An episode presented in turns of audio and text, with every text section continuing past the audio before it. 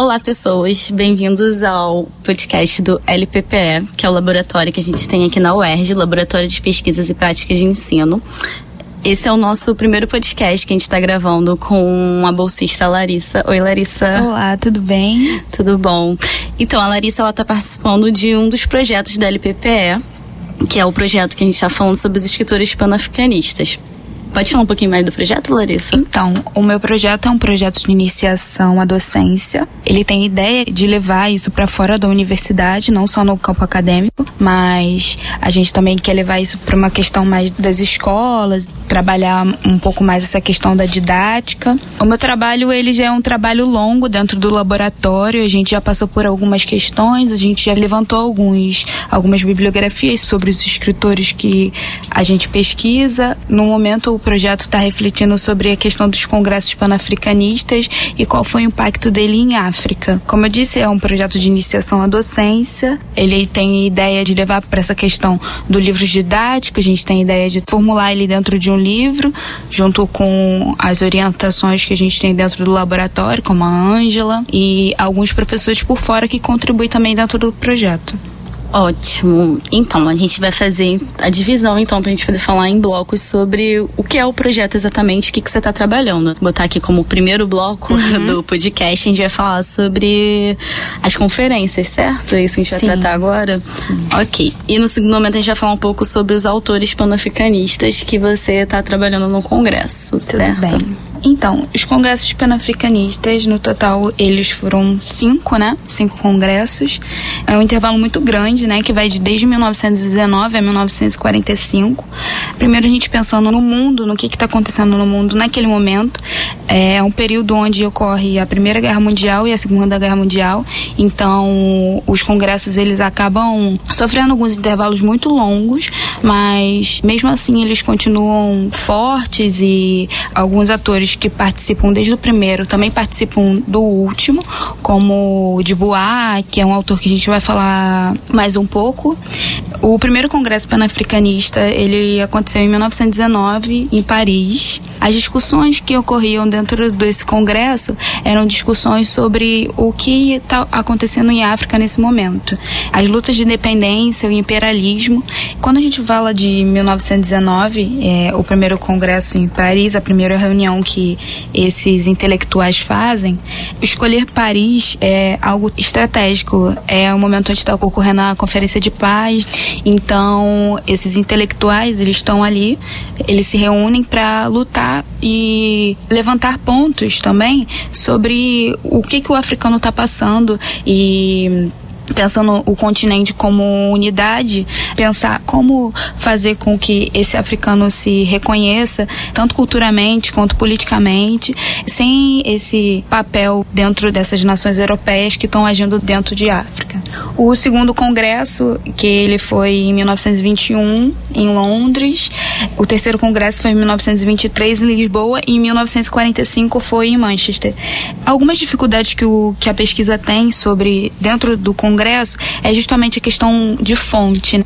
Por exemplo, a gente reflete muito em cima do que é esse papel do africano e o reconhecimento que ele tem e quais as ações que as nações europeias fazem dentro do continente. A gente tem trabalhado com textos e artigos, muitas das vezes poucos escritos em português, a gente trabalha com muitos textos em francês, uhum. em inglês, tem muito trabalho em inglês, mas o que se passou dentro desse congresso ainda é muito complicado complicado. Então, a gente tem refletido cada vez mais sobre o papel desses intelectuais, desse campo intelectual e qual a importância dele para historiografia depois posteriormente. Mas você está falando da dificuldade das fontes, mas onde Sim. é que vocês buscam mais as fontes? Assim? Então, assim? a gente faz um trabalho de formiguinha mesmo. Por exemplo, quando a gente pensou em pesquisar alguns trabalhos aqui dentro do Brasil mesmo, eu pesquisei, na, por exemplo, na hemeroteca digital, no Correio, Correio da Manhã, ou seja, nos jornais. Nos jornais, isso nos periódicos que estão online disponibilizados alguns trabalhos para ver se eu achava algum relato sobre o que está acontecendo no mundo nesse momento. E não achamos, né, na casa. Mas, por exemplo, tem enciclopédias o arquivo do Dubois ainda é um projeto também, posteriormente, do laboratório, em tentar conseguir, sabe, por fora com outras universidades, por exemplo, Sim. o arquivo do Dubois, que é um arquivo muito grande, que é um dos principais atores desse congresso. Ele fica hoje nos Estados Unidos, porque foi onde mais o Dubois atuou mesmo. A ideia é que a gente tentasse sabe, conseguir, porque pensar esses escritores panafricanistas que às vezes dentro mesmo do curso é muito esquecido é, e não, não é, vê, é né, a gente não do, vê do curso. É muito complicado porque a historiografia às vezes reflete muito do papel da importância do africano e, e tudo que ele passou, falando assim de modo geral, lógico. Mas a ideia é que a gente buscasse nas fontes a história crua, sabe? Para ir a partir daí a gente refletir. Não refletir sobre os acontecimentos, sabe? Então, o que a gente tem feito é as leituras do que esses atores eles pensam, sabe? Por exemplo, o Fanon também, que é outro que a gente vai falar depois, é também um escritor panafricanista e tudo mais, é um que também está dentro dos nossos estudos e a gente lê, faz uma leitura dos projetos do Fanon, das obras e, dele, das obras dele, também da biografia dele e tal. E a partir disso a gente vê o que, que é esse congresso, o que, que é essa estrutura, essas raízes desse congresso, quais são a, a proposta mesmo Sim. dele, sabe? Uhum. Então, eu acho que é isso. Falando dos congressos panafricanistas, é realmente isso. É a gente refletir sobre quais são as produções intelectuais que esses atores fazem e, a partir daí, como entender a cabeça desse congresso, dessa ideia, sabe? O que, que é isso? Entendi. Os congressos eles também falam sobre a questão de luta da libertação, não é? Exatamente. As lutas por libertação, que, como a gente vai falar sobre essas lutas de libertação, é justamente essa independência, essa emancipação. São vários atores, como Samora Machel, que até mesmo a revista tem a revista Cadernos, que também é vinculada ao LPPI, e é um trabalho que a gente também tem. A gente faz um trabalho sobre isso, sobre essas lutas de dependência, e é a luta pela valorização da visibilidade do povo negro mesmo, sabe? Porque a gente também tem que entender que essa questão de integração de todos os países é, é um pouco mais difícil do que a gente pensa, sabe? O Brasil pensa de África, é muito difícil que os africanos pensam. Eles talvez não tenha tanta essa integração, essa unidade do continente, sabe? Porque são países totalmente diferentes, culturas totalmente diferentes. Então, quando a gente está falando de, dessas lutas de independência e desses atores, como o Samora Machel, que é um projeto que o laboratório também faz, o trabalho com as revistas, com a revista Cadernos Terceiro Mundo, né? A gente tem que entender que o continente, pensar do Brasil para a África é muito diferente do que o continente mesmo está pensando, sabe? Essa unidade toda do continente não, não é o que, o que talvez esteja lá, sabe? Por exemplo, são culturas distintas, muito diferentes. Religião, forma política, é, é, a sociedade, sabe? A estrutura. Então, é, você pensar isso com comunidade, eu acho até um pouco pobre, sabe? Tipo, uhum. eu digo de, de não querer mais pesquisar sobre fontes e tudo mais. E justamente esses panafricanistas são de diferentes localidades, sabe? É, por exemplo, tem alguns que nem em África nasceram, sabe? É, isso é importante apresentar que não é África um país, né? São Exatamente. vários. são vários países, é um continente. É um continente. Um tá vindo de um local ali, né? Exatamente. A gente que é historiador e trabalha sempre com recorte, trabalha com uma divisão bastante da história pra gente poder entender por que é necessário, para coisas não se passarem esse período dos congressos é um período muito longo, sabe? É de 1919 a 1940. É um, é um recorte muito grande sabe? É, por exemplo, a gente trabalha às vezes com 10 anos e mesmo assim 10 anos é muita coisa pra gente pegar tudo que tá acontecendo naquele momento.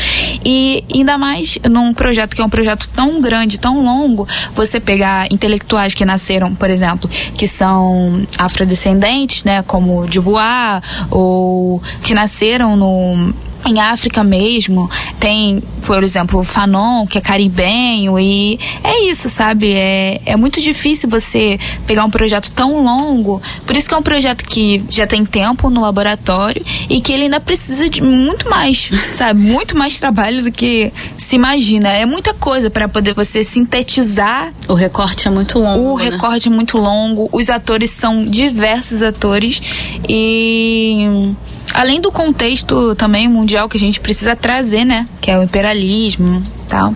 É as lutas de libertação também. É também pensar nesse reflexo que tem dentro do Brasil, sabe? Porque agora a nossa ideia é trazer também essas perspectivas desses afrodescendentes dentro do Brasil, porque tem essa aproximação, como por exemplo o Abdias Nascimento, Amico Cabral, que é outro projeto que a gente também está querendo começar e penetrar isso, porque é um trabalho muito longo para pouco tempo que a gente historiador tem. É, agora a gente vai para o segundo momento aqui do, do, nosso primeiro podcast. E a ideia é da gente falar um pouco sobre os autores panafricanistas. Dentro da universidade, a gente fala muito sobre o Fanon. Eu acho que ele é a carinha que mais aparece aí, mas tem outros autores que não não ficam em evidência, né? Quando a gente está estudando e tem de grande importância. Uhum. Então, acho que você pode falar um pouquinho da história do Fanon mesmo e de, desses outros autores. Então, o Fanon, ele é caribenho, né? Ele nasceu na ilha de Martinica, que foi dominada pela França. Ele é psiquiatra, né? Foi psiquiatra. Um dos trabalhos que é mais reconhecido dele é o Peles Negras Máscaras Brancas, onde seria a tese de doutorado dele, né? que no caso o orientador dele achou um pouco romantizada. Aí ele deu uma modificada e transformou nesse livro que é hoje em dia, sabe? É um livro de referência para esses estudos decoloniais que agora aparecem cada vez mais dentro da universidade até mesmo dentro do nosso curso, né? Sim. Ele, logo depois de ele ter se formado, ele também, ele pegou em armas, ele foi para Argélia lutar pelas lutas de libertação e tudo mais. Ele pensava nesse ele tinha essa ideia desse processo de alienação colonial, né? Que para ele não bastava só mudar a visão do mundo, era necessário mudar o mundo, né? Ele participou dos congressos também, né? Sim, ele também participou dos congressos. Ele pensa no, no pensamento psíquico do ser branco, no caso, né? Pensamento. É, porque a ideia é justamente desse livro, né? O livro de destaque dele. Ele pensava nessa libertação para que o mundo, no caso, se tornasse melhor e tudo mais. Ele pensava também que essa questão intelectual, a necessidade de se estudar, era para o negro também alcançar. É, não bastava, é, por exemplo, para essa libertação ser completa, era se necessário é, libertar o pensamento colonial, sabe? Que a gente às vezes tem muito sobre várias coisas para poder conseguir se destacar, sabe? Sim para ele também a questão cultural, onde é o que a gente mais toca, a cultura era algo super importante, sabe? Como a cultura é muito importante. Só que sem o estudo, sem a pessoa se destacar, sem se profissionalizar, no caso, é, não teria como aplicar isso dentro, sabe? Dentro dessa esquematização que é, na real, é o mundo, no caso. Diferente do Fanon, o Dubois, ele é um dos atores que mais se destaca no Congresso e pouco é estudado pela gente, né? Poucas pessoas conhecem quem foi a figura do Dubois. É, ele também não nasceu em África, ele nasceu nos Estados Unidos, ele, ele era professor, sociólogo, é, escritor, ele foi editor de, da revista The Crises, ele foi líder no, nos protestos dos Estados Unidos, sabe? Nas questões raciais tudo mais. Ele ajudou na criação da Associação Nacional para o Avanço de Pessoas de Cor. Ele fez um ensaio que marcou a literatura afro-americana, sabe? Ele fez vários ensaios, depois a gente pode colocar na como se fosse uhum. de dica. Ele fez vários ensaios e livros que foi essencial para a cultura afro-americana. É, inclusive ele tem um, ele foi professor de universidades negras, né, historicamente negras lá nos Estados Unidos e tudo mais. É, ele participou de todos os congressos praticamente, sempre foi muito destaque dentro deles. Ele encorajou o desenvolvimento da literatura e da arte negra. É, ele foi um dos principais, se não o principal, e que pouco é estudado pela gente, né? Agora, com esse avanço dos estudos decoloniais, que a gente tem encontrado um pouco mais, esbarrado um pouco mais. Os trabalhos dele, em grande maioria, não tem português, né? Tudo muito em francês, tudo muito em uhum. inglês. Como eu disse anteriormente, no outro bloco, tem um, um arquivo dele nos Estados Unidos sobre a biografia dele, a vida dele. Ele se destacou tanto no meio universitário também como nas lutas dos afrodescendentes dentro dos Estados Unidos, sabe? Por exemplo, tinha algum, alguns atores que eles acreditavam nessa, nesse regresso à mãe África e ele discordava disso, sabe? Ele acreditava que sim, era necessário é, tá naquele espaço e se reafirmar, se colocar como destaque mesmo, sabe? Assim com a universidade, tanto no, no meio político também que ele se fez destaque. A gente tem alguns trabalhos, alguns verbetes dele também colocados dentro do site, do laboratório. O pessoal, quem quiser encontrar também, bibliografia, bibliografia dele, estudos dele tudo mais, que a gente encontra também em PDF. Mas poucos também são os estudos dele do próprio de voar, uhum. com trabalhos na internet. A gente encontra muito coisas falando sobre ele, sabe? Abdias Nascimento usa muito ele na, nos seus trabalhos, nos seus escritos. Angela Davis também. Ele foi um cara de destaque dentro desse campo dessas lutas de libertação, lutas de reconhecimento afro, de, da cultura africana, de reafirmar a necessidade do negro e a defesa, sabe mesmo, é, dentro dos Estados Unidos, que era um momento momentos difíceis, né? Sim, com certeza. É, queria agradecer a Larissa para estar tá falando um pouquinho do projeto dela aqui. É um projeto importante que o laboratório está desenvolvendo, porque no nosso curso a gente só tem uma disciplina que a gente fala de África, imagina uhum. falando sobre os escritores pan-africanistas. Sim. É, é uma luta, né, aqui dentro uhum. para poder falar sobre, sobre esses temas. E agradecer a todo mundo que está escutando o podcast até o final. Mais pra frente a gente deve estar tá postando com os outros temas de projetos do laboratório. O laboratório ele não trata só sobre estudos panafricanistas, mas a gente tem projetos falando sobre anarquismo, por exemplo, e também sobre a revista Cadernos do Terceiro Mundo.